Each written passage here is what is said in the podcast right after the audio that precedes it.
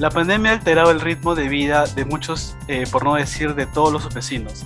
Eh, sin embargo, uno de los mayores perjudicados han sido sus profesores, que han tenido que idear las mil y unas, y unas formas para modelar sus clases durante la pandemia. Eh, ¿Cómo crees tú que serán tus clases prácticas en la pandemia? ¿Te sientes preparado para esta nueva modalidad? Mi nombre es Walter Ricra y en Chimo Visuales les traemos Cámara Encerrada, todo lo que no te cuentan de hacer cortos en la universidad. En nuestra conversación del día de hoy tenemos a nuestro invitado, el profesor Mauricio Cateriano, docente de la carrera de Comunicación Audiovisual en la UPC. ¿Qué tal, profe? Muy buenas tardes. ¿Qué tal, Walter? Buenas tardes, ¿cómo estás? Sí, profe, vamos a iniciar con una pregunta para usted. Usted enseña en ciertos cursos prácticos. ¿En cuáles, por ejemplo? Yo dicto el curso de soportes tecnológicos de cuarto ciclo y también el curso de taller de realización audiovisual de quinto. Profe, ¿y qué desafíos le ha presentado enseñar de manera virtual estos cursos? ¿De qué manera ha cambiado su metodología? Hemos tenido pues que hemos tenido que adaptar el curso y los contenidos que busca desarrollar y las capacidades que busca que el alumno tenga a la modalidad virtual. O sea, los, cursos se han replanteado prácticamente desde cero, porque obviamente la nueva coyuntura no nos permitía hacer lo mismo em, que hacíamos antes. Entonces ha sido un reto muy, muy fuerte, sobre todo porque nos agarró, como recuerdan, en marzo del 2020 de sorpresa. La primera semana que estuvimos en cuarentena dijimos, bueno, volveremos a las dos semanas, entonces adaptemos la primera unidad nada más, las primeras semanas, y se fue alargando y alargando y alargando y nos dimos cuenta que esto tenía para, para largo y no podíamos seguir haciendo el curso como se tenía pensado desde un principio, ¿no? Fue duro ese primer ciclo porque a todos nos agarró de sorpresa casi, pero creo que ahora se está, se está logrando una, una educación mucho más eficiente dada la situación. Claro, profe, es cierto muchos, muchos alumnos, eh, más que nada de cuarto ciclo, que ya tenían clases prácticas, la verdad, les, la, nueva metodología fue muy complicado, y también me incluyo. Eh, y, también, y hablando sobre sus eh, cortometrajes, ¿cuál es el género más usado por, los, por sus estudiantes? Yo creo que lo que más buscan hacer son este, suspenso o terror se presta mucho a la situación porque estamos solos, están en sus casas, eh, no tenemos chance de trabajar con demasiados actores.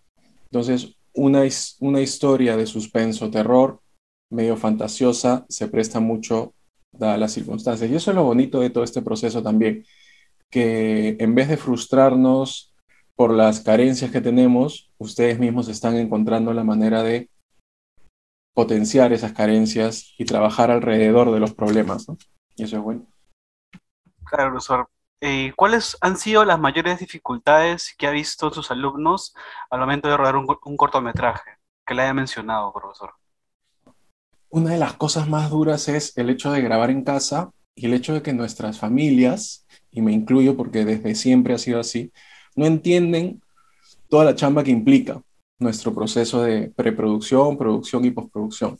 Entonces, nuestros familiares nos están ayudando a ser de actores y ellos no tienen idea que demora tanto, que hay que repetir tantas veces la misma acción de distintos ángulos. O sea, y, en parte es bonito porque se están dando cuenta eh, de qué trata. Ustedes se iban antes a la universidad, sus papás, hermanos no tienen idea de lo que consistía la carrera. Muchos de ellos no entienden lo que es realmente ser un comunicador audiovisual. Pero ahora están entendiendo un poco mejor porque ellos están siendo parte del proceso, ¿no? Y eso es también, también bonito. Pero creo que uno de los mayores retos para responder tu pregunta era el hecho de grabar en casa y necesitar silencio o necesitar que nos ayuden nuestros propios familiares que no siempre les gusta, pues, estar en cámara, ¿no? Es cierto, profesor. Y dígame usted, eh, ¿usted cómo se ha sentido eh, enseñando en la pandemia, eh, sabiendo que no existe el mismo feeling? Al principio fue, fue, fue, este, fue retador porque encima se me asignó el cargo de coordinador de este curso de soportes tecnológicos, empezando el ciclo 2021. Y nadie sabía que iba a pasar todo esto. Entonces los otros profesores en burla, bueno, justo has sido coordinador y te viene una pandemia. Pero, y tuvimos que replantear todo el curso, ¿no? Pero creo que con, junto con todos los profesores hemos logrado, hemos logrado hacerlo bien, creo. claro, profe. Y, y, usted menciona que en una pandemia justo tiene que usted todo replantear. Yo creo que es algo bien complejo. Y más que nada que hay un montón de alumnos por detrás. Claro, profe. Y durante ese acompañamiento de sus alumnos en la grabación de sus cortometrajes, eh, ¿qué tipo de discusiones o reclamos usted ha encontrado? En verdad nuestro arte, o sea, nuestra chamba es, es la misma ahora en pandemia o antes y lo será después. ¿A qué voy? Los problemas que siempre van a generarse en los grupos de realización son problemas de comunicación y de falta de respeto entre los mismos compañeros. Y también ha habido casos en donde un miembro del grupo se esfuerza mucho y otro miembro del grupo no se esfuerza tanto como el otro miembro quisiera. Entonces empiezan los conflictos, pero eso ha pasado en pandemia y, pasará y pasa siempre. siempre hay una persona que, que, es muy afanoso, muy responsable, que tiene las ideas muy claras y hay otro u otros miembros del grupo que no se esfuerzan tanto.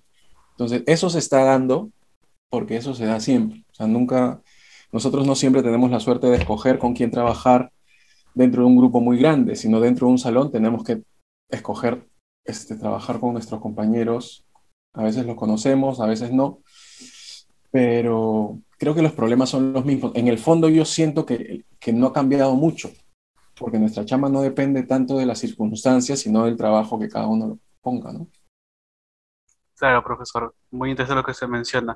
Y más que nada, recopilando toda su experiencia que usted ha tenido en, toda su trayectoria, eh, ¿qué consejos le daría usted a los nuevos estudiantes de esta carrera y que pronto empezarán a llevar ese tipo de cursos prácticos en casa? Un consejo importante es que, para empezar, que tengan un espacio en su casa para sus clases, que no den las clases en la sala o en el comedor donde hay distracciones, gente, bulla, procuren hacerlo en su cuarto, procuren tener este, una buena iluminación, estar cómodos, no, tener no dar las clases en la, en la cama, como mucha gente los, lo hace o lo solía hacer, por más temprano que sean las, las clases, porque no es lo ideal, no es lo ideal. Otra y aparte, aparte causa sueño también, profesor. Por supuesto, por supuesto, y es totalmente entendible. Pero obligarnos un poquito a, a, asumir el reto de tener clases virtuales con un poquito más de seriedad les va a ayudar. Otra cosa sería, como consejo, que, que piensen bien con quién armar grupos. No siempre es bueno armar grupo con tus amigos. A veces es bueno abrir un poco ¿no? el círculo de conocidos que tienes porque vas a descubrir gente muy talentosa que de repente complementa lo que a ti te, te está faltando. Y a veces los amigos no hacen eso, ¿no? Son amigos que quieres mucho, pero de repente que no te suman. Y nuestra chamba, al ser tan colaborativa, necesita de repente de de, gente que no conoces, pero que tiene, digamos, fortalezas que tú no. Y ahí te vas fortaleciendo y aprendiendo también. Otra cosa es organizarse, no dejar todo a último momento, em, confiar en sus profesores y tener la confianza de preguntarles, eh, que repitan lo que hay que hacer, este, comunicarse abiertamente con sus delegados, utilicen a sus delegados de manera este, directa. Y eso creo. Claro, eso, eso es cierto lo que usted menciona. Y bueno, nada, profesor, le doy muchas gracias por haber participado en esa entrevista. Muy agradecido más que nada la experiencia que usted tiene como profesor, obviamente. Un placer, chicos, cuando quieran. Sí, bueno gente, eh, llegamos al final de nuestro segundo episodio de Chismo Visuales. Eh, no se olviden de seguirnos y comentar en nuestras redes sociales qué tal les pareció este episodio. Agradecemos eh, otra vez a la presencia de nuestro invitado del día de hoy y no se olviden que todos los lunes subiremos un nuevo episodio con más chismes e historias del mundo audiovisual en pandemia. Chao, chao, nos vemos.